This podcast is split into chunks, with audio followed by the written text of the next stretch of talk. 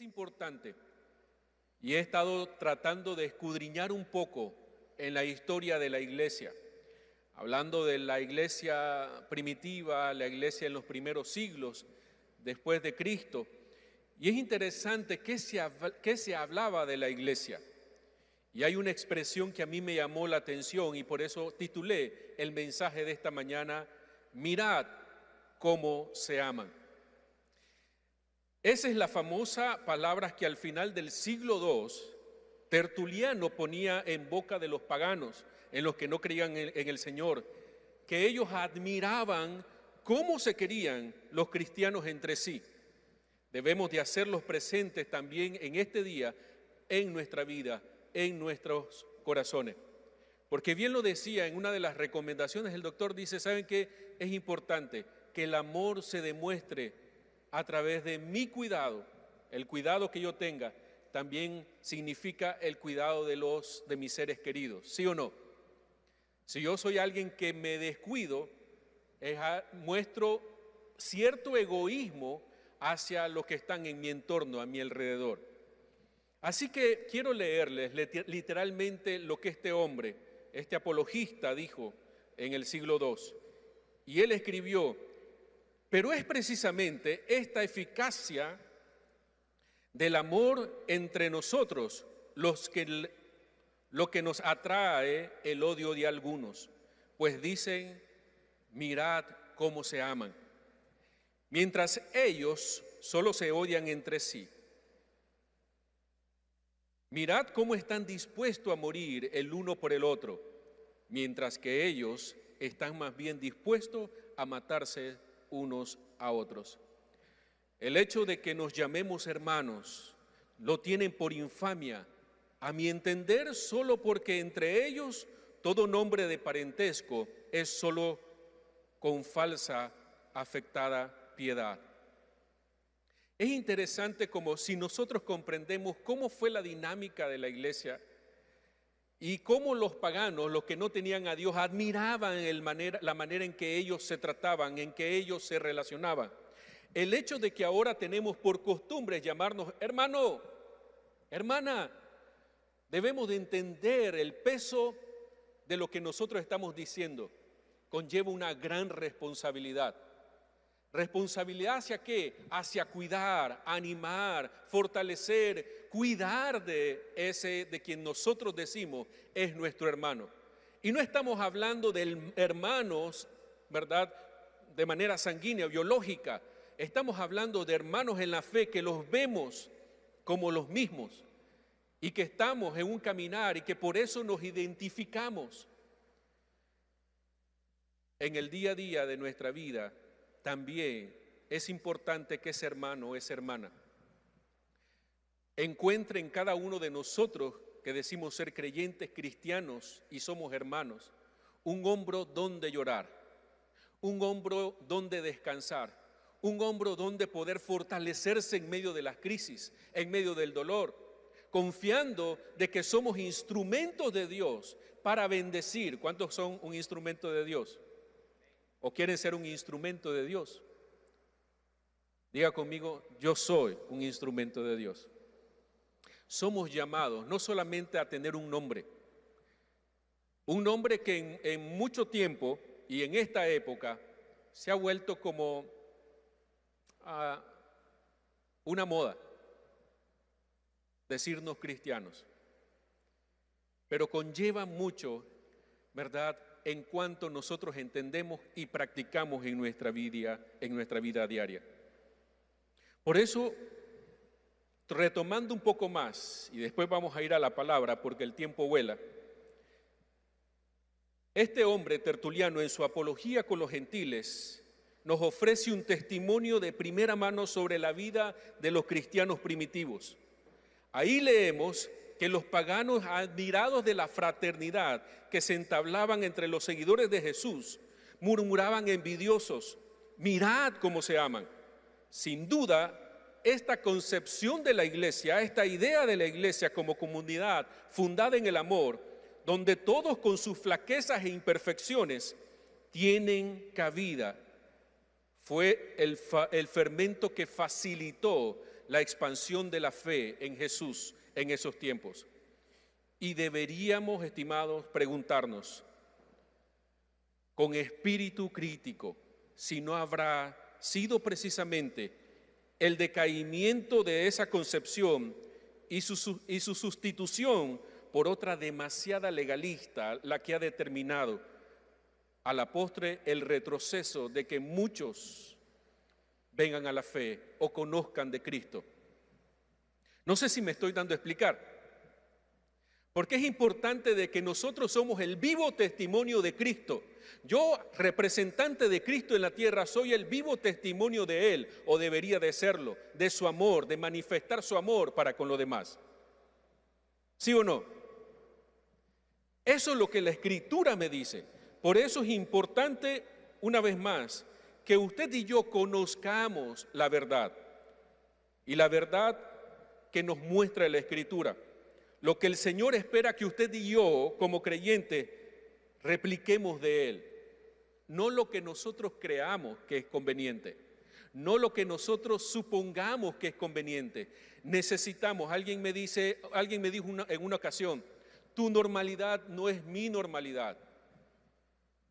Es cierto, porque yo mi, mi normalidad se basa en lo que la escritura me dice.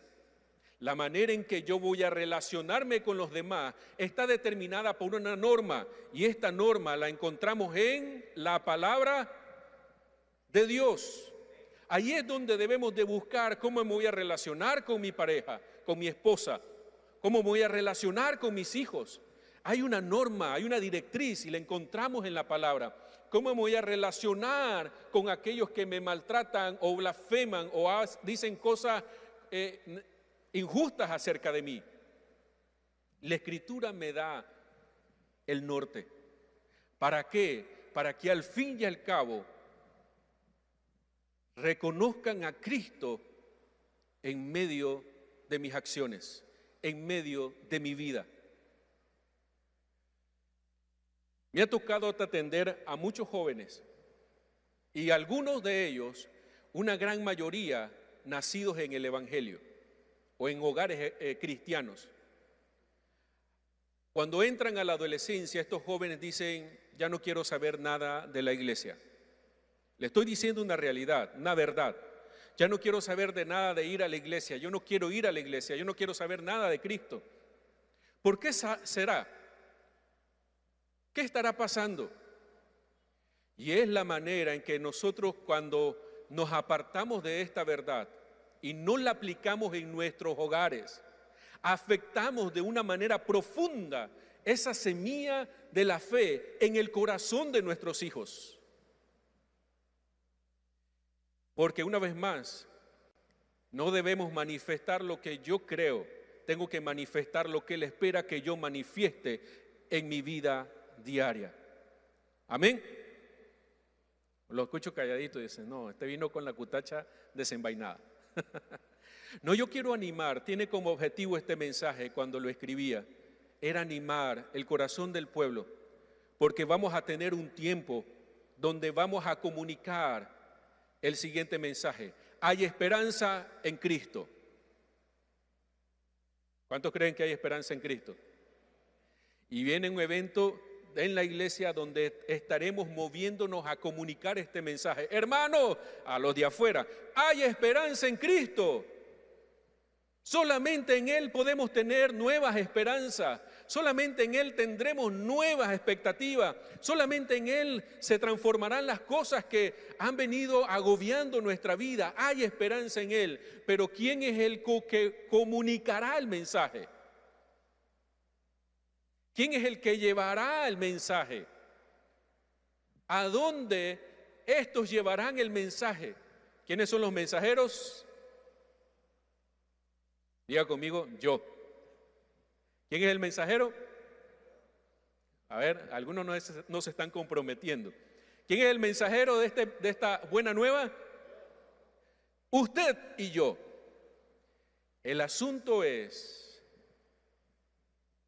el asunto está, como yo he comunicado anteriormente, por eso es tiempo de que usted y yo nos apeguemos a lo que la palabra de Dios dice en nuestra forma de vivir, en nuestro estilo de vida y lo que nosotros hacemos con los demás.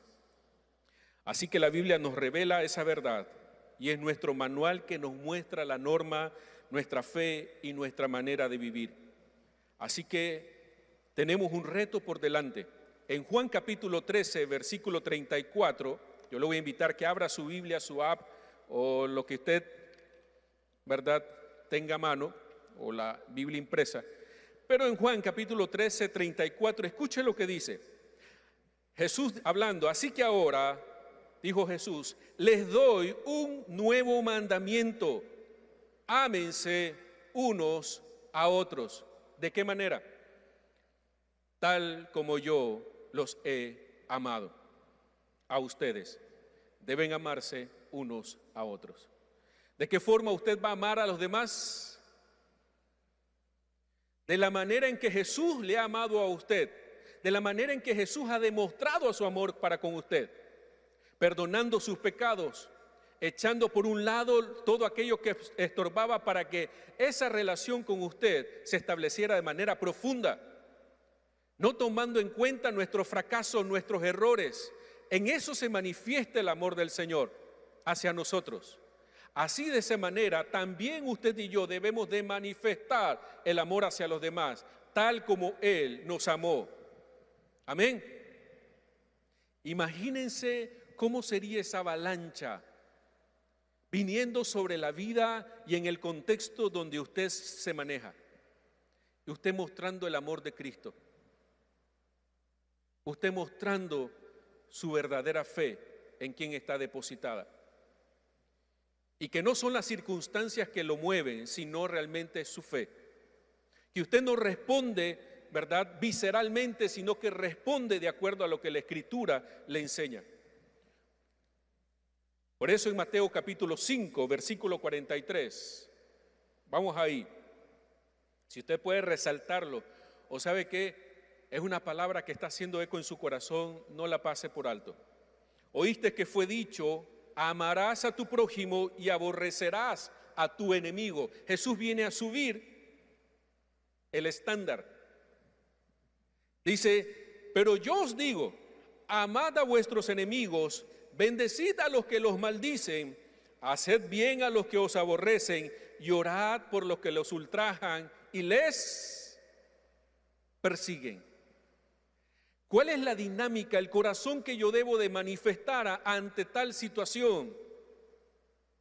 Es sumamente lo contrario a lo que mi naturaleza me dice que debo de hacer. Si me dice una palabra, yo le voy a decir dos. Si me dice tres, le diré cinco. Y así sucede en nuestra naturaleza. Pero cuando vamos a la escritura, a la verdad, nos enseña un camino muy distinto como creyentes. Y sucede en nuestro matrimonio cuando también no entendemos que ahí en el seno del hogar también esto es aplicable. Si mi esposo se pone enojado conmigo y me dice cómo yo voy a responder, o viceversa, cómo yo voy a manifestarme cuando mi hijo se me altera ¿Qué te pasa, chaval? Uno agarra, bueno, eso fue hace muchos años. Lo que tenía en la mano, ¡guau! ¿no? Unos dicen la chancleta voladora, otros dicen, ¿verdad? ¿Cómo yo debo de responder? La escritura me lo enseña. Debo de ser paciente. Ah, debo de ser firme, por supuesto, pero ¿sabe qué? Operando en el amor, que la Biblia y la Escritura me enseñan. Porque si amáis, versículo 46, a los que os aman, ¿qué recompensa tendréis? ¿No hacen también lo mismo los gentiles o los publicanos? Y si saludáis a vuestros hermanos solamente, ¿qué hacéis de más? ¿No hacen también así los gentiles? ¿Cómo es nuestro ejemplo de amor en los distintos contextos? Así que conozcamos la verdad. No vayamos haciendo las cosas como nosotros creemos. La escritura nos enseña. Y número dos, vivamos esa verdad de una manera práctica. deseosos de ver el fruto que ésta generará. Imagínense un contexto de trabajo donde tiene gente que quiere o está serruchándole el piso. Pero su respuesta no va en función de lo que ellos están haciendo, sino en función de lo que la palabra dice. O estaré orando por esa persona. Estaré pidiéndole al Señor que la bendiga. Estaré pidiendo de que Él se le revele Cristo a su corazón. Y no respondiendo desde mis, mi naturaleza, sino practicando lo que la Escritura me dice. Probablemente, tarde o temprano, tendremos a alguien que conquistaremos para Cristo, porque estamos nosotros practicando la verdad. Estaremos trayendo a alguien para Cristo, porque va a decir, hey, tanto que yo le he hecho y mira cómo se porta conmigo, tanto que yo le digo y nunca he escuchado una mala crianza o una palabra áspera de parte de él o de ella. Eso es un testimonio poderosísimo nuestro testimonio hacia los demás va a ser un testimonio que generará deseos de conocer a ese Cristo y a ese Señor al cual usted y yo también servimos. Amén. Así que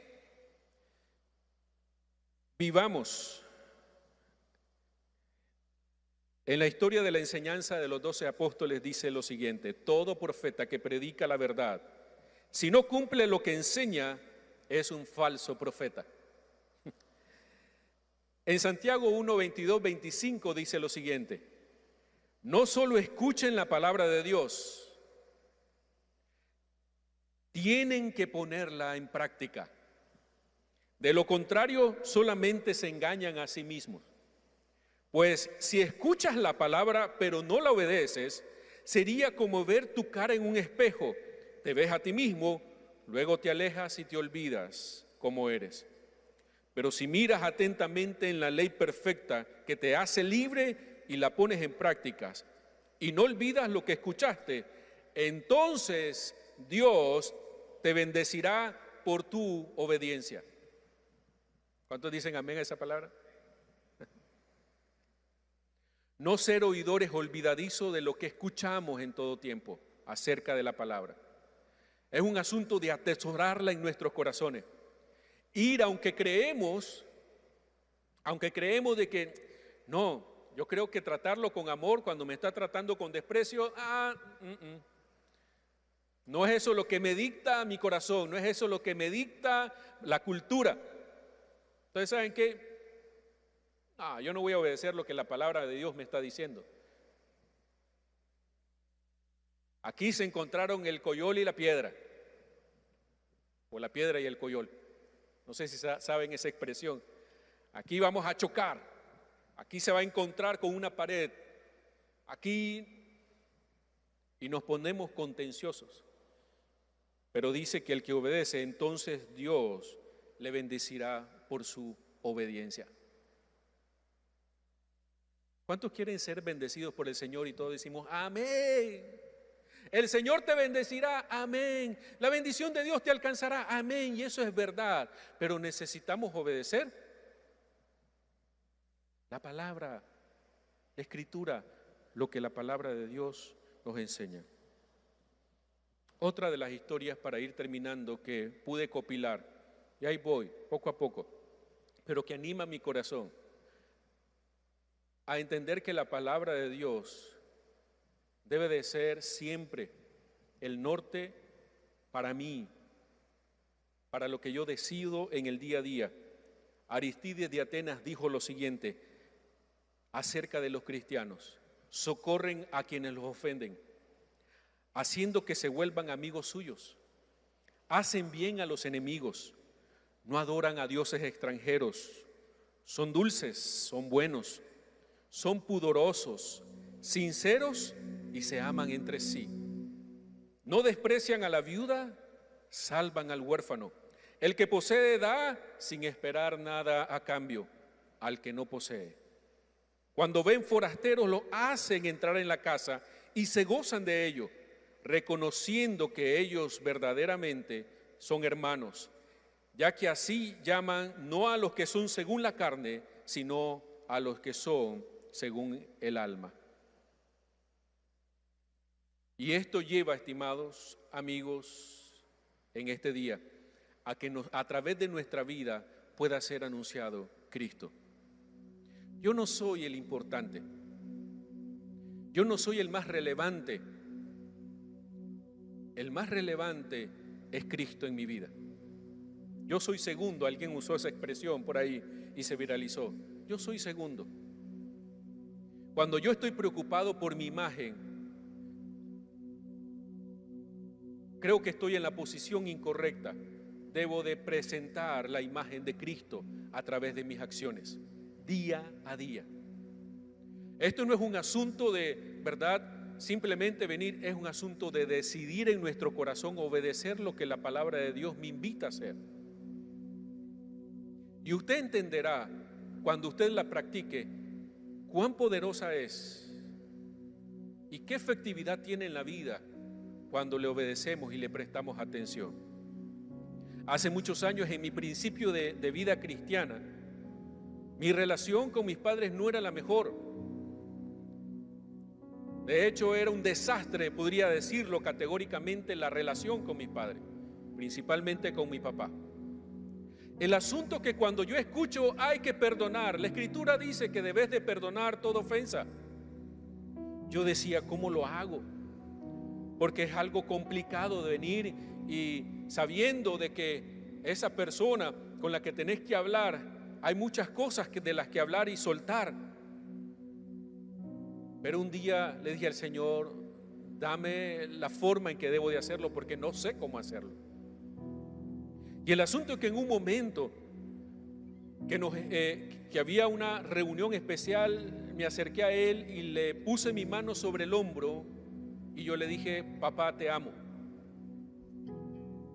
Y sucedió algo extraordinario porque son cosas en el espíritu que uno no puede comprender a totalidad, pero hay algo que comenzó a generarse en ese momento en que solté una palabra que la escritura me enseña que debo de hacer comenzó ese momento de cambio en mi relación para con Él. Ya no había una demanda de justicia por los er-, errores cometidos, sino que muy por el contrario, yo estaba esperando amarlo indistintamente de los fracasos o errores que se habrían cometido. Por eso yo lo puedo hablar con toda propiedad, lo que hoy estoy compartiendo. Porque la relación con Él creo que no hubiese sido la mejor si no hubiese obedecido a lo que la Escritura me dice. ¿Cuántos en este lugar podríamos estar molestos con nuestros padres por alguna acción? Molestos con nuestra esposa por alguna situación, molestos con nuestros hijos. ¿Saben que necesitamos reconciliarnos conforme a lo que la palabra nos dice? Por eso de esa manera cuando lo obedecemos seremos bendecidos. Contaremos con el favor de Dios, contaremos con la protección de Dios, contaremos con el cuidado de Dios, porque estamos dispuestos a obedecer indistintamente de lo que esto conlleve. Y el mayor problema para obedecer la palabra es nuestro orgullo. Yo, no, yo no voy. Olvídese de que yo voy a rebajarme con mi hijo a decirle, perdóname. Yo, olvídate que yo voy a ir donde mi esposa y decirle me equivoqué, jamás. El gran problema en la vida del ser humano consiste en su orgullo. No quiero reconocer y no lo voy a reconocer y no daré mi brazo a torcer jamás. Aquí, no sé si a usted le ha pasado, pero me pasó. Pero una vez más, hermanos, concluyendo en este tiempo necesitamos ir para que cuando anunciemos en Cristo hay esperanza, vengan a los pies de Cristo y nos vean a nosotros como, como anunciadores de esta buena nueva, ¿sabe que Sin duda alguna la gente diga, realmente tenés toda la razón. Realmente si yo quiero saber y conocer a ese Jesús del cual me estás hablando. Realmente yo quiero ir a esa congregación porque sé que allí es el lugar donde yo puedo desarrollar mi relación con Cristo. Yo quiero conocer porque lo veo a través de tu persona.